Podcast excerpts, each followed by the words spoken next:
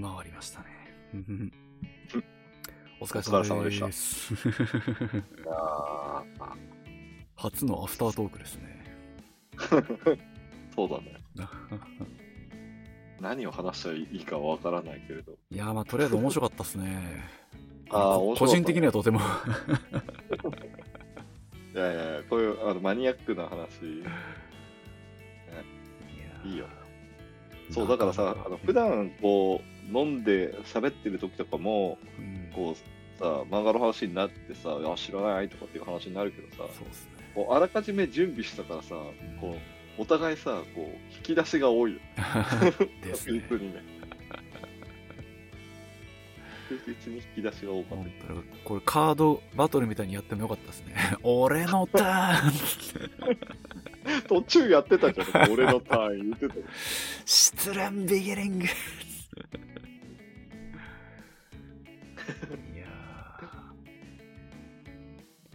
だな、でも本当に聞いてる方たちからしたら本当にマニアックな ラインナップだな、まして。だから、その、わかんないよ、でも、その、僕らの話をそもそも聞いてる時点で、めちゃくちゃマニアックではあるから、確かに。こういう人たちの、そうっすよね。小池和夫先生がおっしゃってましたよね。1%を指しに行けと。1%だっつって。1%に自分の変態性を突き通せって言ってました。そうだよ、だって。日本人1億人いるんだから1%刺さったらだいぶ刺さるよ。ね、120万人だっつって。1%はマスだ そうっすね。まあ、極端な考え方であると思う。いやー、面白かったな。だからまた漫画会やりましょうよ。そうですね。定期的にじゃないけど。確かに確かに。そうね。ウイも語りたいのがあるだろうしあ、そうね。だから、ウイのおすすめ漫画とかも聞こうよ。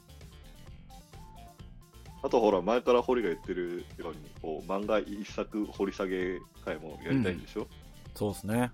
アスペル彼女をとりあえずやんなきゃなって。アスペル彼女ね。マジで。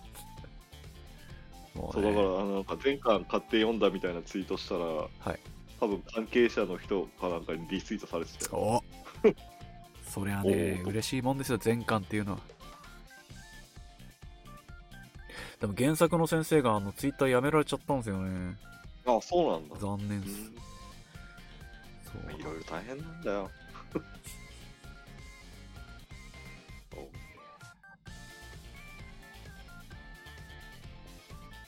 そうだから、こう今度、あの、堀のこう漫画な漫画の何が面白いのか話とかもしようよ。はいはい。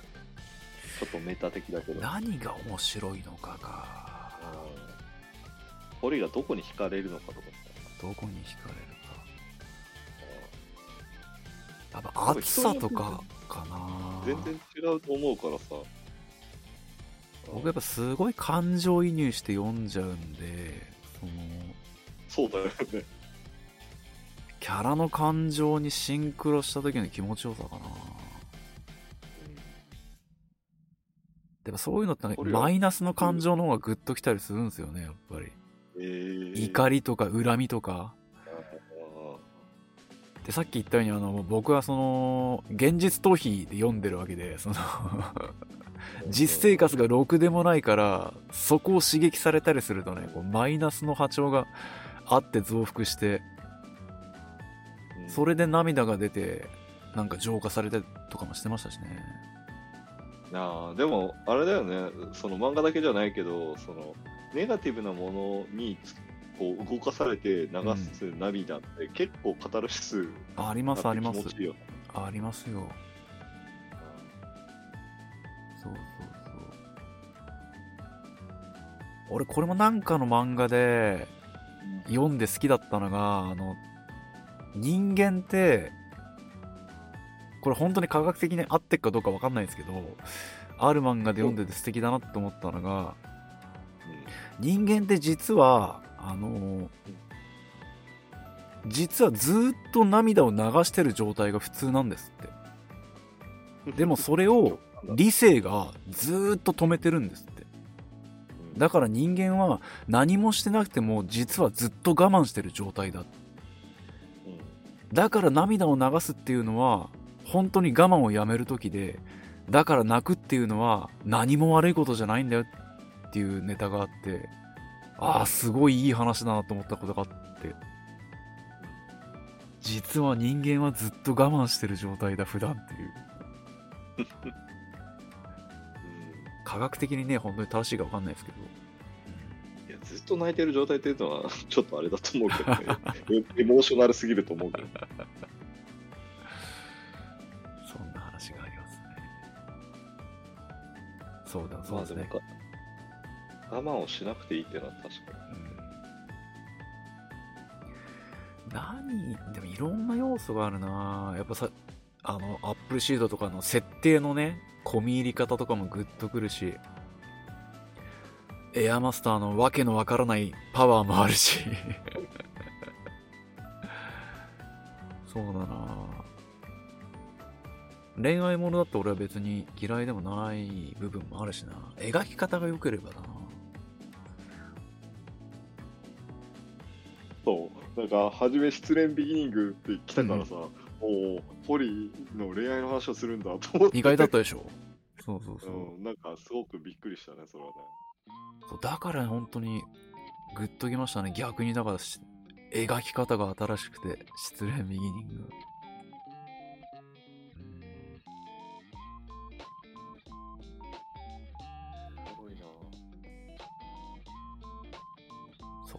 唯一無二さかなやっぱり他にこんなの見たことないって新しい表現をされるとグッときますね。驚きかな、そうなんだよね。なんかさ漫画のさいいとこってさこうやっぱり映画とかさドラマってさあこんなん見たことないってもうないじゃん。ぶっちゃけさ、まあでもそこの戦いっすよねやっぱね、うん、でもさ漫画はさ絵だからさうんそのさいくらでもさ同じような物語を描いててもさいくらでもさこう違うように見せられるじゃん。そうっすね。そこの腕が問われますよね。で正直やっぱり漫画の方がなんだろうあこんな絵見たことないって多いもんね。わかる。だから僕はこの世で一番すごい職業は漫画家だって思ってますね。すごいよね。最強だと思うなそうだからこう昔こう漫画家になりたくてさお。漫画家になりたかったってわけじゃないけど、えこう絵描くの好きだったからさ、はいはい。こうね、ま、漫画とか描いたことあるけどさ、あとすごいよね。いやすごいっすよ。ほんとすごいと思う。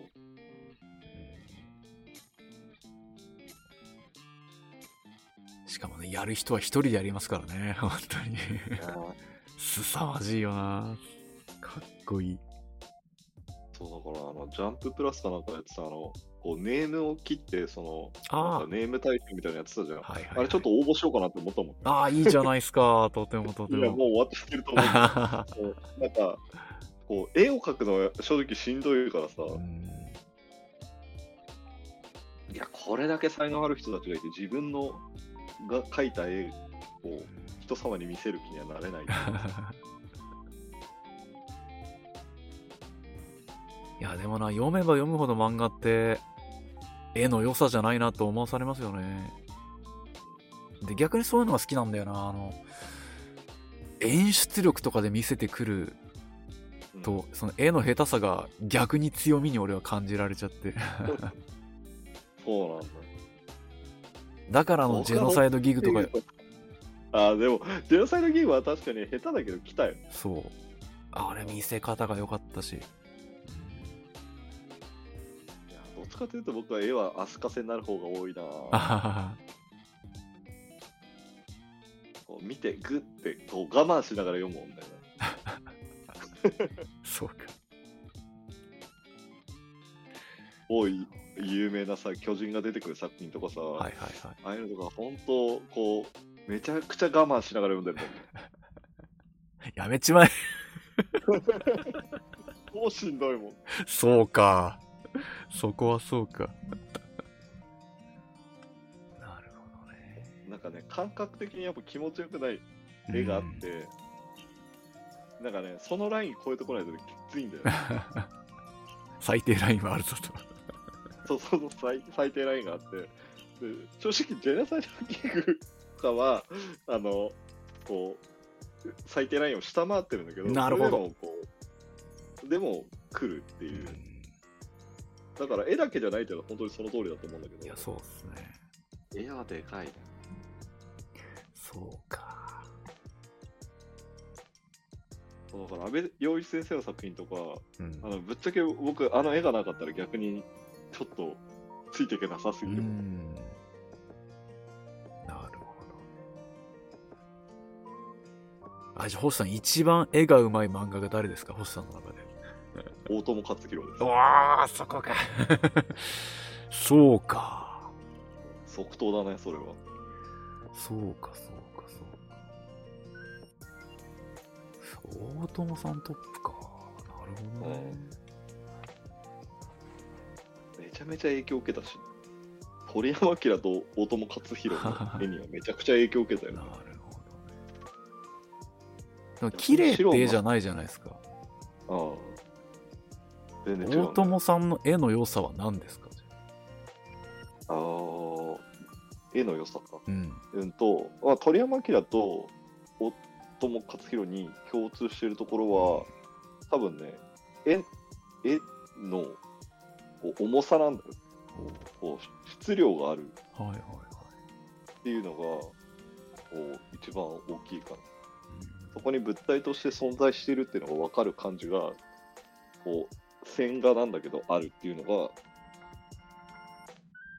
やっぱり自分が影響を受けてるなってすごい思うとこだし、なるほうまいなって思うとこだね。いいですね。質量を感じさせる絵ということですね。だから物体として感じるんだよね、はいその線なんだけどさ。だから 3D として入ってくるし、確かにそれはうまいな。デッサン力がうまいな。だから単純なデッサン力でもないと思うんだけど、その、なんだろう。こう、やっぱり二次元で描かれてるものが立体的に立ち上がってくる瞬間っていうのがあって、うん、あ、でもわかる。で、それの、まあ最高峰というか、誰が見てもこう立体物として立ち上がるのが大友克洋だと思うんだよねうんなるほど。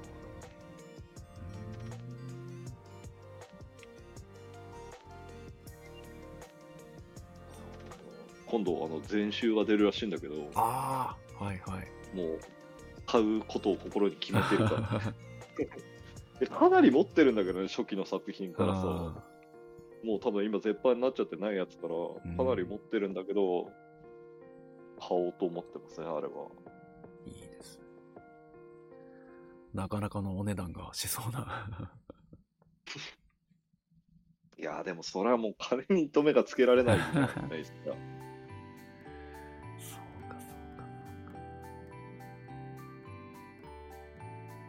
寺田克也さんとかどうですか？あ、寺田克也さんもそうだね。俺あの人がトップですね。そう、重さは感じるいや、くっ。そうまいわ。えでもそれこそさ、堀さん、アキラとか読んだことあるでしありますね。ょでさ、アキラの前に書いてたさ、ドームって作品読んだことある。タイトルしか 読んでないですね、あれは。あ今度機会があったらさ、あの読んでみてよ。はい。ああれ読んだ時に、こう、ガツンとやられるよね、多分。絵絵的な、確かにな。漫画でもう絵で圧倒されたのって、多分あれが初めて、ドあー。ームが初めてだまあ、アキラ、まあ、アキラがスタートだけど、ア キラはもうね、あれ週刊で連載してたのとかと思うよ。まあ、すごいよな、確かに。どうかしてるわな、確かどうかしてるよ。そうそうに。ヤンマが。そうか。オーグレイト先生とかどうですか？あオーレイト先生も好きですよ。いや、うまいっすよ、ね。それこそあの成人漫画描いてる頃から好きです、ね。まだいけてない頃じゃないですか、そこまで。そうそうそう。垢抜けない頃。そうそう、垢抜けない頃だけど、あの頃から好きですよ。えー、うまいなと思ったもん。いや、天上天下の途中からほんと上手くなりましたよね。びっくりした。うまくなったね。どんどんうまくなってった。そう、すごかった。一巻と最終巻全然違うもんね。違う違う違う。そう、だから、あのさ、マガジンにさ、デビルとか書いてたじゃん。はいはい。だとさ、あの頃でももうかなりうまいなと思ってたけど、うんやっぱ天上天下でちょっと抜けたかなって。いや、すげえかった。面白かったしな、天上天下。好きだったな。いや、もうでも後半きつかったな、僕は。あ、マジっすか。うんそうか。あんまりね、宿命の話好きじゃないのよ。そう。ホリは好きじゃん。そうですね。嫌いじゃないっすよ。宿命。宿命の話好きでしょ？うん運命的な宿。命の話好きじゃないんだよね。運命論者じゃないんだよ、多分。そうですな。確かにな。うん。もっと日常のね、細かい描写の方がね。あーなんだろうね。なんかそうじゃなくても描けるって思うんだよね、人は。ああ、まあまあそうですね。確かに確かに確かだから今日話したあの異国日記もさ、に。うん。こう何の気なしに読み出したんだけどさ、うんめちゃくちゃ良かったね。難しいな、でも、やっぱ売れるっていうことを考えると、でかいことやった方がいいっすよね、多分ね。難しいな。そうね。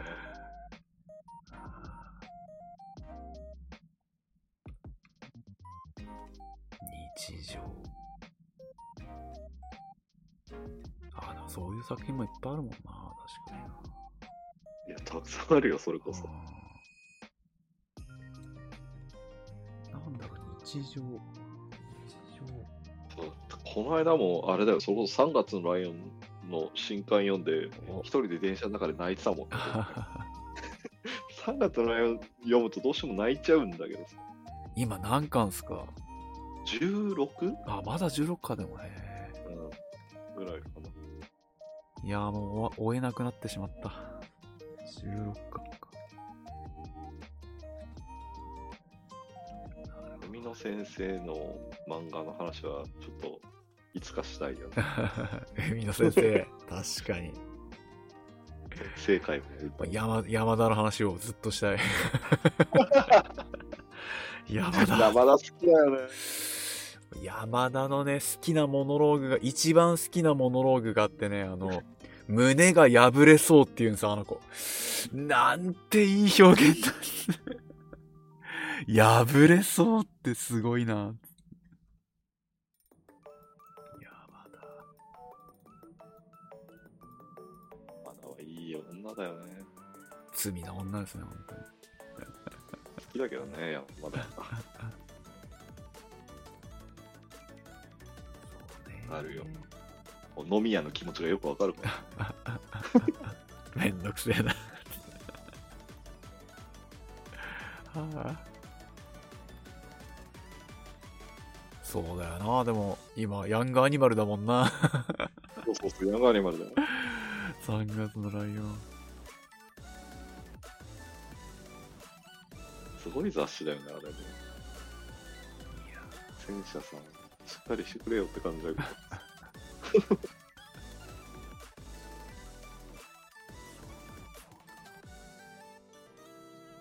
いやー、でも、ハチクラ面白かったな。そうだよな。いやー、3月も面白いけど、ライオンも。うん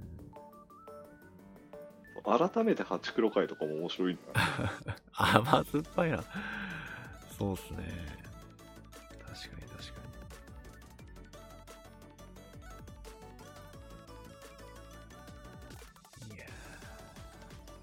だから3月のライオンにさ、出てくるじゃん。花本先生とさ。ーそうなんすか？出てくる、出てくる。僕そこまで読んでないっすわ。へえ。あ、本当に？花本先生と野宮と出てくる。へしょうもない出方だけど。え。いやもう俺、3月のライオンのピークはあの、生きてるって気がするぜで止まってる気がする。あそこがピークだな。いや毎毎回何のかんの言って泣かされんだよー、。うん。確かにな震えるよね。震えますね。震える震える。あ3月のライオンは震えんだよね。ーわかる。パチクロは普通に読めるんだけどね。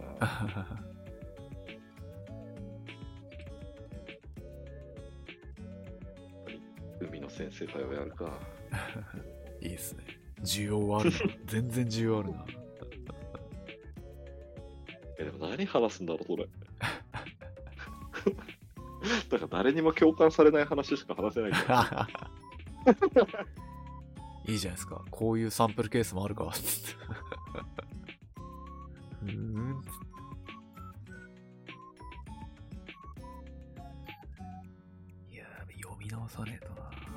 16巻か。追わねえとな。いけるよ、大丈夫だよ。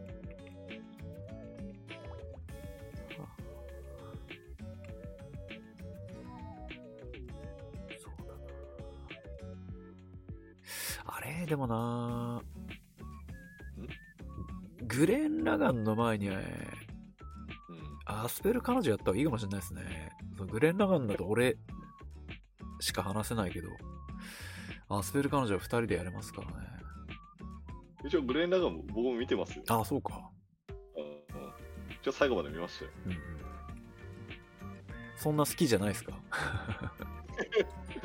ああ、まあ、そうね。グレン・ラガンは運命の話だからな。そうそうそう。運命の話好きじゃない。燃え、燃えないっていうか。アスペル彼女だって運命の話だもんな、一応。ほういや、あの二人があったら運命じゃないですか。あ まあまあ、そういえばそうかもしれんけど。いや、横井さんじゃなかったら死んでましたよ、斎藤さんは。あまあまあまあ。いや、だからあれだよね。あの ここで話すなよって話だけど。確かに。もったいねトークで話すのはお前らもったいないって今思われてると思えな。う。やめよう。よし。じゃあ、バキの話しよう、バキの話。なんでだよ。みんな大好きなバキの話しよこっからそれさ、3時間ぐらい喋るでしょ、ホリ。やだよ、そんなの。う。ホッさんはバキダメっすか？絵でダメっすか？いや、違う違う、絵でダメなんじゃない？なんでダメなんですか？え？それは強さではないと思うかえ？そうなんですかバキの強さを強さではないと。ら。いや、バキの強さをっていうか、その、あそこで測られている強さの基準は、それは強さの基準ではないと思う。じゃあ何だと言うんですか？だからその話すんのかよ長くなるじゃないですか。そこの答えだけじゃあください。いやだから、はい。強さっていうのは、はいこう、なんていうの、他者と比べるものじゃないんですよ。はあ、はあはだから、他者と強さを競ってる時点で、こう、強さの意味を履き違えてるんですよ。あ、あ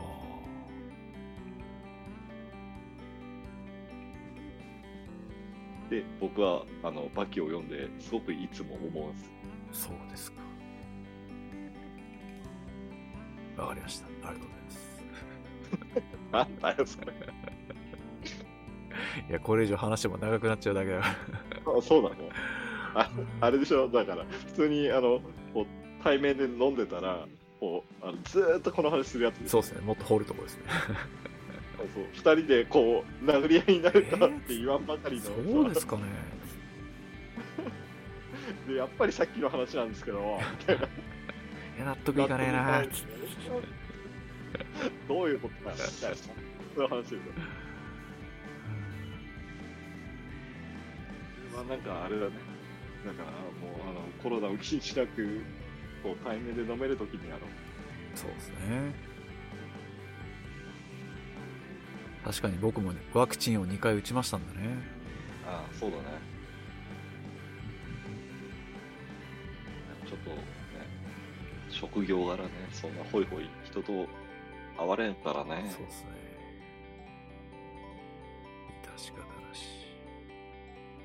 しいよね、ほんとね。あ会わなきゃ仕事になんないのにさ。いいですね、愚痴が。確かに。ちょいちょい愚痴ツイートしてますもんね。いやーなんだこいつらは。つってそう、めんどくさいよね、マジで。本当に古いな考えが。つって 確かにな古いよななんかさ、あの、それこそ今日選挙やってたらあー話すんだけどさ、なんか、本当にさ、なんか、良くなってからいの？社会はって思うよね。そうですね。うんいや、だから、なんか、つね、つくづく思うのは、あれだよね。なんか、努力しないと、やっぱり良くはなってかないんだよね。そうですね。うん、努力を放棄してたら、こう、社会は良くなってかないんだなって、すそうですね。ごい思うよね。いや、僕もそろそろクーデターとか起きるべきだと思うんですけどね、マジで。ちょっと過激なこと起こった方がいいと思うんですよね。舐められすぎてると思うんですよね、そうだね。っていうか、なんか、あれだよね。こう、道理が通らなすぎるよ。いや、本当に。な、なんであんだけ嘘ついてさ、罰せられないんだろうな、本当に。ね、いやー、本当動画してる。そう。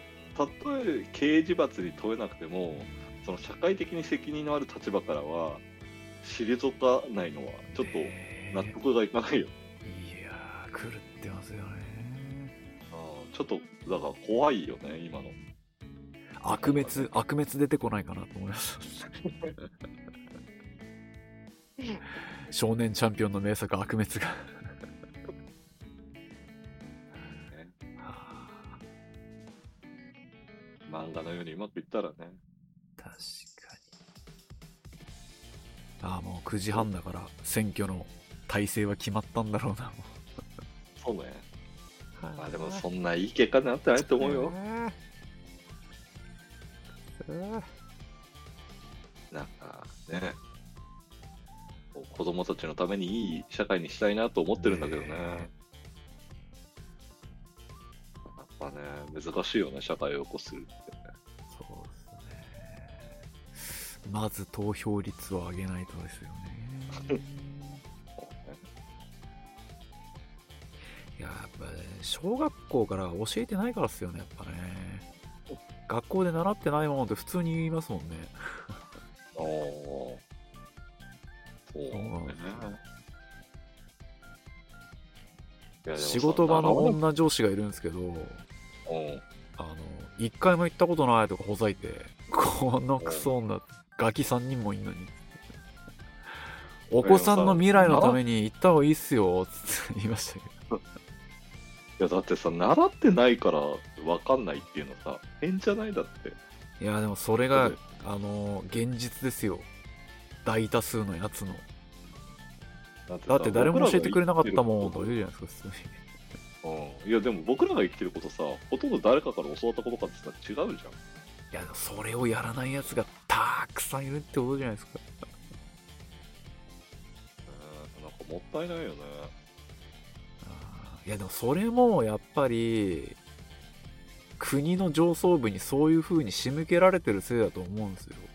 あまあまあまあ、それはあると。情報操作をしてさ、見えないようにしてさ、飼いならしてるわけじゃないですか。そういうね。教育だな、やはり。おっさん、教育ですよ。教育に全部を任せるのは間違ってると思うよ。目を開けさせてやってくださいあいつらの。教育でできることなんて限られてるからね。まあね、うん、そういう土壌を作っていかないとな。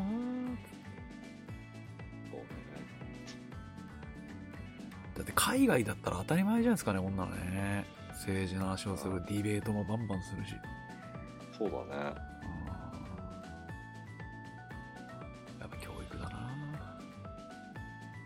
そう、だからなんかあれだよね。なんかすごい思うんだけどさ、こう、なんか、難しいことだから、なんかよく知らない私が喋ってはいけないとか、ああ。こうはいはいこんなこと言ったら、こう、なんかバカだと思われるかもしれないとか、はいはいなんか、なんでそんなこと思うのかがちょっとよくわかんないっていうか、いや、あの、そういう空気がもう、この日本という国は、昔々からあるではないですか、同調圧力がやっぱり。いやでも、なんか、何言っててもさ、アホはアホだしさ、なんかバカはバカじゃないですか。だから、別にね、賢そうなこと言っても、あ、この人ちょっと頭悪いんだなって思う人もいるしさ、逆にね、別にその学歴とか、その社会的立場がなくても、その人が言う言葉でさ、伝わることもあるわけじゃん。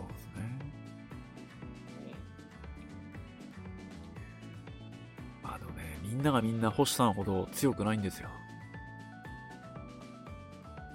最近は弱いと思うよ、本当に。もうなんか、やっぱりあれだよね。こう、人間守るべきものができると弱くなるよね。確かに。確実にこう弱くなってると思うよ。確かにそうですね。逆転だらけだもんね。そりゃそうですね。それで得た強さももちろんあると思いますけど、弱点も増えてますよね。そうだよな。すごいよ。その点では独り身は楽ですね、やっぱりね。いや、違う、それさ、あの、そう、なんか言おうと思ってたんだけど、その、独り身は楽っていうのは違うと思うよ。そうっすかね。楽ではないよ。ん楽ではないって。でも今、星さんが抱えてる弱点は俺にはないじゃないですか。いや、そうだけどね。そうなんだけその部分では楽じゃないですか。ど、違う違う、それを楽って言われるのは違うと思う。だって、苦じゃないし。そうか、そうか。あそうそうそう、苦じゃないから。あなるほどね。だから、それを楽って言われるのはちょっと違うと思うけど。まあでも、わわかるわかる。言いたいことはわかるよ。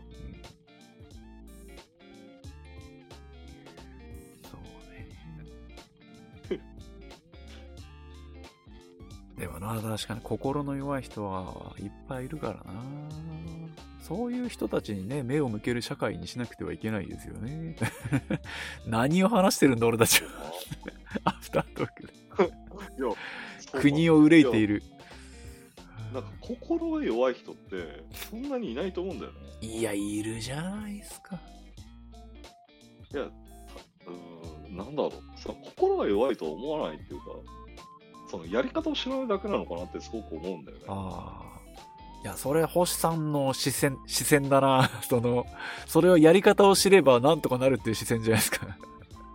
じゃあじゃあなんかその、そそれこそさ、こう感情を出すとかさ、自分の意見を言うとかもそうだけどさ、やっぱりこう小さい頃からさ、やってこない人たちってのがいてさ、はいはい。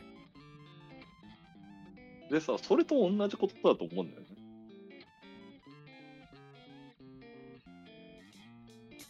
それは後から何とでもなるって話ですか？後から何とでもなるっていうか、その、なんか出し方とかを学ぶことはできると思うし、はいはいはい。それによってこう変わるんじゃないかなって思う。だからみんながちゃんとそれができるようになると、うんこう変わるのかなって思うよ。いや、だそれをやっても変われないやつって絶対いると思うんですよね。あまあ、その変われないやつもいるっていう話で言えばそうだね。そういうやつはどうすればいいですかね？変われないやつ。どうすればいいかな？それでも多分、あの、出し続けることじゃない？ああ、それを強いるんですね。シールっていうか、んそのその人なりのやり方でうん。出すしかないと思うんだよ。だっはいてその人が、こう、完全に、例えば無人島とかに住んでて、こう、人の社会から完全に切り離されてるんだったら、多分、その人の言ったように生き生きれると思うけど、大抵の人はそうじゃないわけじゃないですか。はい社会の中に生きてるわけだから、その人のなりのやり方で出してもらえればいいんじゃないですか。なるほど。それを受け入れる準備、気概ですね。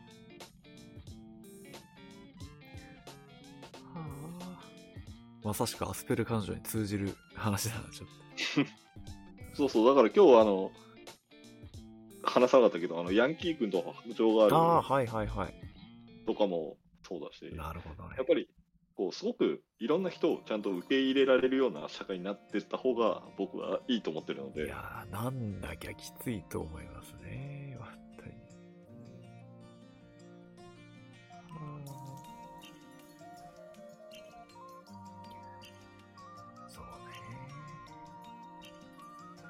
じゃあ、鬼滅の刃の話する？じゃもう、そうね。あ、その話しよう。堀が鬼滅のどこに魅力を感じるかって話でしょ。鬼滅のどこか、どこか。ねあれだけ散々マニアックな話をした堀内隼人が、鬼滅っていうベタな作品のどこに魅力を感じるかっていう話を。やっぱり設定がもろもろいいっすよね。あのー鬼という存在と鬼殺隊という存在で柱という、そうだよね。とてもジャンプ的柱は良かったなこうそれ初めぞれのて出てきた時もう、あれだもんね。あの、男塾を思い出したもん。古いなだって学ランとか着てるからさ。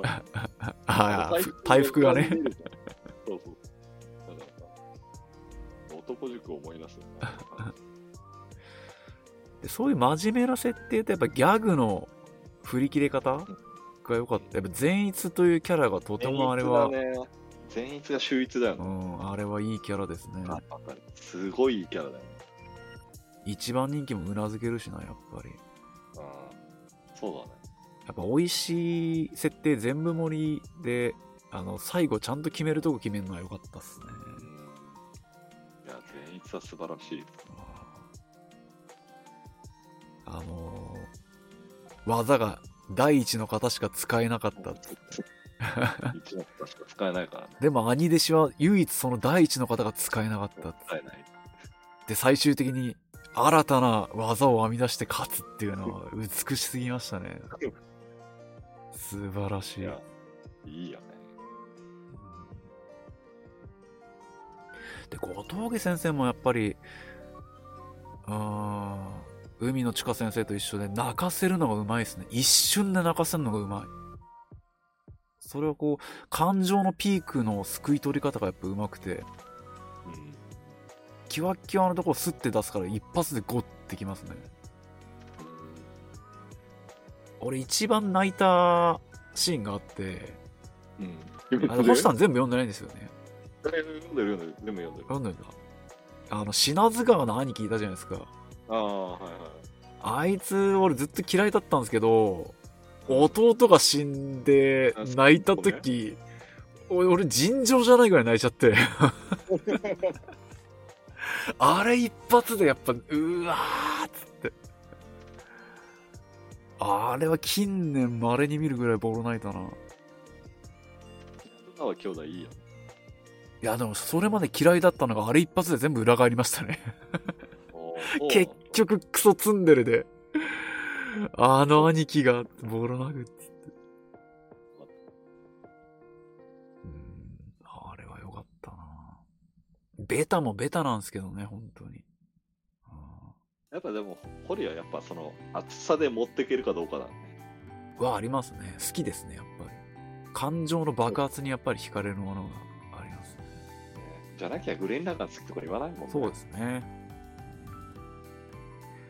そうなんだよなちなみに藤田和弘先生は グレンラガン大嫌いなんですよああ、そうなんだ。あんなに熱い作品なのに。にこれ面白い。島本先生と大喧嘩になるってああ、そうなるだろうね。でも僕も多分藤田さん先生側だろうな、うん多分でしょうね多分同じ感じで好きじゃないとうん思う、そうそう意外そう嫌いな人結構いるんだよな好きな作品ではない。そうだゲッターロボとかねが好きだった方はやっぱり焼き直しじゃねえかとかパクリっていう人はいる。ああ、確かに。そう世代間詐欺みたいなね、話になりますよね。だゲッターじゃねえか、これ。知らないからやってんそうのみたいうな。そそう。あるよ。いや、ゲッターもいいけど、グレン・ラガンもいいんすよね。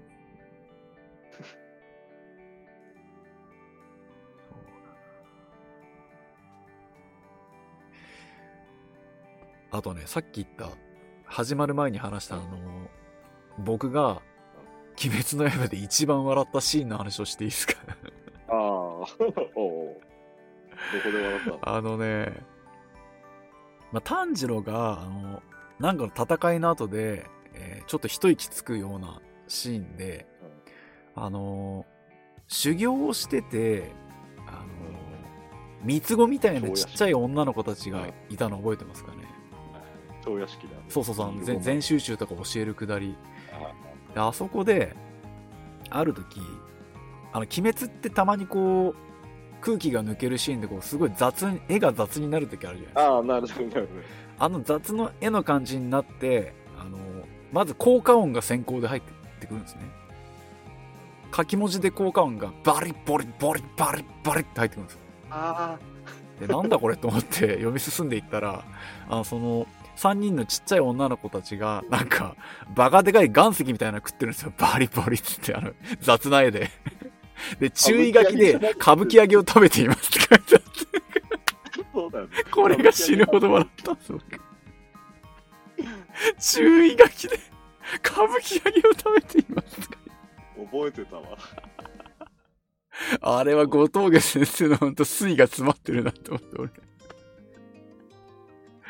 あれ死ぬほど好きめちゃくちゃ面白かったなんだこのバリボリって効果音はと思ったら歌舞伎揚げ食っててでも歌舞伎揚げがバカでけえんだもんそうそう、ちょっと大きいんだよね。そうそう。何このシーンって思って。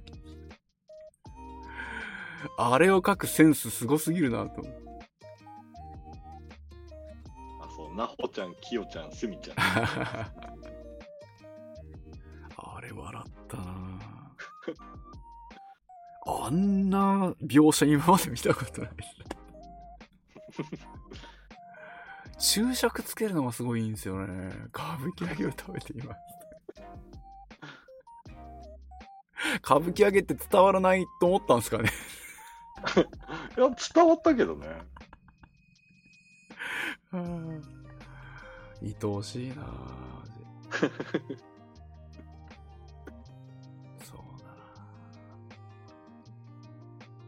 ますます、あの、変、変な堀内のツボが明らかになったよね。な僕のツボは独特ですからね、やっぱり。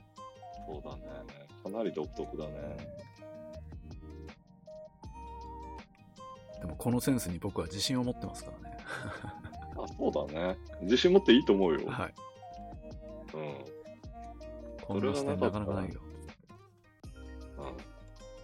うん。なかなかない。いいと思うよ。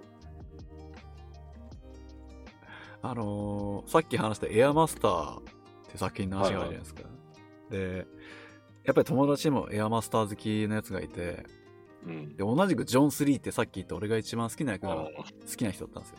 で、ジョン3よな、熱いよねって話してて、で、ジョン3ってもう名台詞いっぱいあるんですけど、うん。俺が一番グッときたセリフがほんと変わっ、自分でも変わってるなって思うところで、あの、星さんエアマスター読んだことあるんでしょっけ？あるある。ある両方って覚えてます？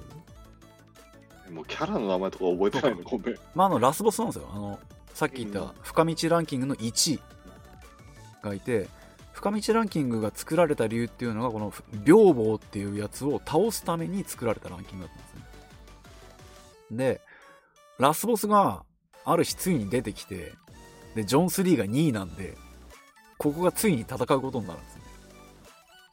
で、ジョン3が、あのー一番俺が好きなセリフが、戦う前前のセリフで、上着脱ぎながら、1位、ほう、お前が1位か。今までどこにいたって言うんです。これがクソ俺グッときて、戦う前に今までどこにいたっていうこの軽口うん。これが死ぬほどグッときてねその友達にも理解はされなかったですねそうね。そこなんだって言われてだろうね。それは理解してもらえないと思うよ。この軽口具合ってカウボーイビバビバップの時に言ったあのベルモットの入れすぎだぜと同じ感じだと俺多分思うんですよそうだね。同じ感じだね。この決戦の前の男の軽口に俺はグッとくるところがあるんだなと思っていやいいよな。今までどこにいた？っつってたまらん。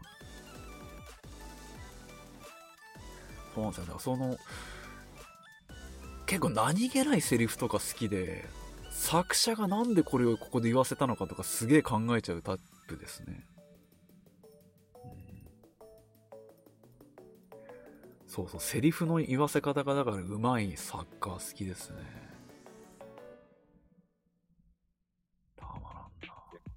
そうだよね。そうなるよ。そうだね。ハンターハンターの富樫先生とかうまいなと思うし。あのー、そうね。あまあでも、ハンターハンターはみんな好きすぎだよね。しょうがないっすよね。そうか。あそこまで言っちゃうと、あの、ハンターハンター好きって言っとけばつぶれるみたいな部分もあると思いますよ。あ、そういうもんか。うん。一定数いると思いますね。うーん、そうか。あれ？ハンターハンターがお好きではない。星さん。いやいや、今んとこ期間前回読んでますよ。あ、と素晴らしい。ちゃんと読んでるけど、どそんなに好きな作品ではない。う ダメか。そうか。ね、ダメ。前回読んでダメじゃる。ないんだけど、ダメじゃないんだけどう、んその、なんだろう。物語を、だから物語をどう構造化して、どう、こう、見せるかじゃないですか。は、はい。それがあんまりね、グッとこないんですよ。構造が？そう、も物語をこうさ、なんだろう。こうあるじゃないですか、例えば、あの、キメラアント編とかはいはいでもいいですし、あの、グリードアイランドしかり、グリードアイランドでもいいんだけ暗ど黒、大陸しかり、いいんだけど、どその、ストーリーを描くわけでしょ？うはい。で、そのストーリーで、こう、さ、まあ、こう、物語が進んでって、そこに、こう、まあ、勝つ、勝つっていうか、その物語が進んでいって、困難に立ち向かって、それを克服するっていうさ、プロセスがあるわけじゃないですか、はい。基本的にはね。で、それに対するアプローチの仕方の問題で、なんか、こう、どうしても後出しじゃんけんに見えてしまうんですよ。えー、例えば？ぜ、ぜ、なんか、その、伏線になってないっていうか、そういうのは伏線とは言わないですよねっていう。そうなんですね。へ説明されても僕はそれは伏線だと思わないですよっていう、ーあ、後出しだんじゃんけんじゃねえかって思っちゃうところですか。そうそうそう思っちゃあうんです伏線っていうのは、はじめ話に全然関係ないところで出てきたものが回収されることが伏線だと思っているので、それは全然伏線ではなくて、後から説明してるだけですよねっていうふうに思ってしまう。なるほど。そうなんだ。うんで、特にハンターハンターはそれが顕著になっていくんだよね、どんどん。後半に行けば行くほど。それがあんまりハンターハンターにグッとこない理由ですね。そうですね。いいのかなこんなこと言っていろんな人敵に回そうな気がする。酔っ払いのね、たわごとですから。あ、そうですね。僕は大好きです、ハンターハンターが。うわ、ずる、ずる。だって本当に好きだもん。その伏線が30分ぐらい喋ってる後出しとは思わないしな、別に。え、具体的に例あります？これは後出しだって思った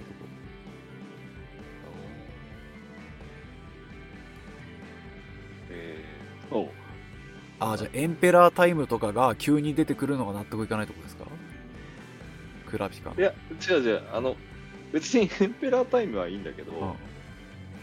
その、例えば、密かの立ち居振る舞いとかもそうで、はいはい。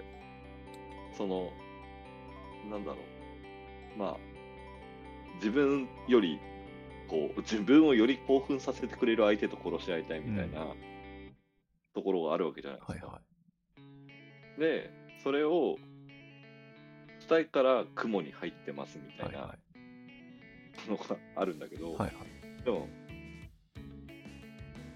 それも、なんか、ちょっと論理が破綻してると思っていて、はあはあはだって、やりたいんだったらやればいいじゃないですか。あ。それは、ひそかひそかのキャラクターだったらさ、やりたいんだったらやればいいじゃん。でも死にたくはないじゃないですか。そのうまいこと1対1に持ち込むためにじゃないですか。クロロとね、やるために。で、実際1対1になって殺してってるしね。だから話持ってきたこととして、だから最後、クロロと戦うために、実は雲になってましたみたいな、こう、のが明かされるじゃないですか。うんうんそれも、だから意味がわかんないくなっちゃうんですよ。そうなんだ。へえ。そこにロジックを感じないんだよ、密かの中にあるロジックをさ。その別に論理的じゃなくてもいいんだけど、うん。その人間の中にはさ、その人が持ってるさ、一貫したものがあるじゃないですか。ああ、これは星さん、グリフィス論と一緒ですね、やっぱり。星さんの視点、なるほどね。一貫したものがあるはずなのに、え、そのは、ひそかが、やりたいならやりゃいいじゃんっていうのは、クロロを速攻で取りに行けばいいのにって話ですよね、この場合。まあ、取りに行くっていうか、だから、うんその、密かは多分、その自分を興奮させるような相手と、こう命のやり取りをしたいわけでしょ。うん。なのに、なぜって思っちゃうんだよね。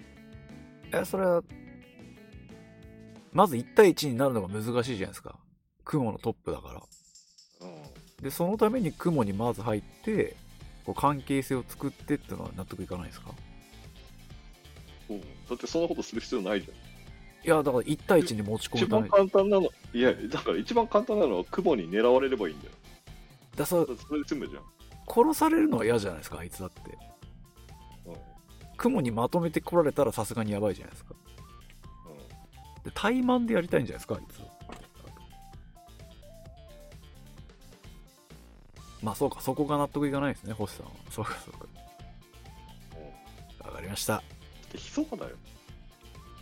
だからこれは、あの星さん、星さんのグリフィスの捉え方と、星さんの密かな捉え方は一緒ですね。ああ、そうか。一貫してないって思っちゃうんだね。それ、俺的には全然納得がいきますね。一貫してるんだね。そうですね。そっか。やっぱ捉え方の差がありますね。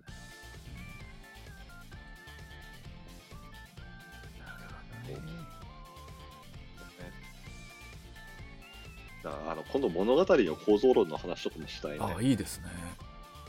トリロジー。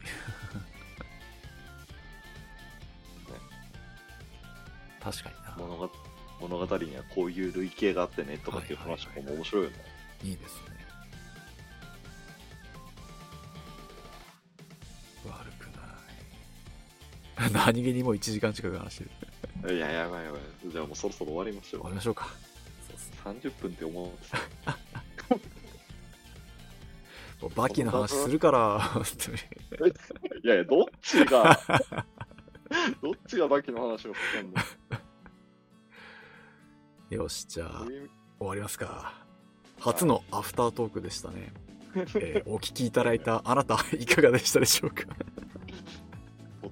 も典う本当に本編以上にね、脱線してね。いやーちょっとでもね、楽しんでいただけていたら幸いですけれども。そうそう。まあ、あの、ガバナシを楽しんでいただくものですからね、我々のね。これからもね、毎回多分ね、こう、YouTube の本編後に、こうやってアフタートークを撮っていくと思いますので、反省会とかしながらやろう。そうですねこれからもね、アンカーの方もね、チェックしてみていただけると嬉しいですね。やりましょう。よし。ではでは、またお会いできることを願いつつ、ありがとうございました。堀内あ隼人と、でした。ありがとうございます。ありがとうございました。疲れ様です。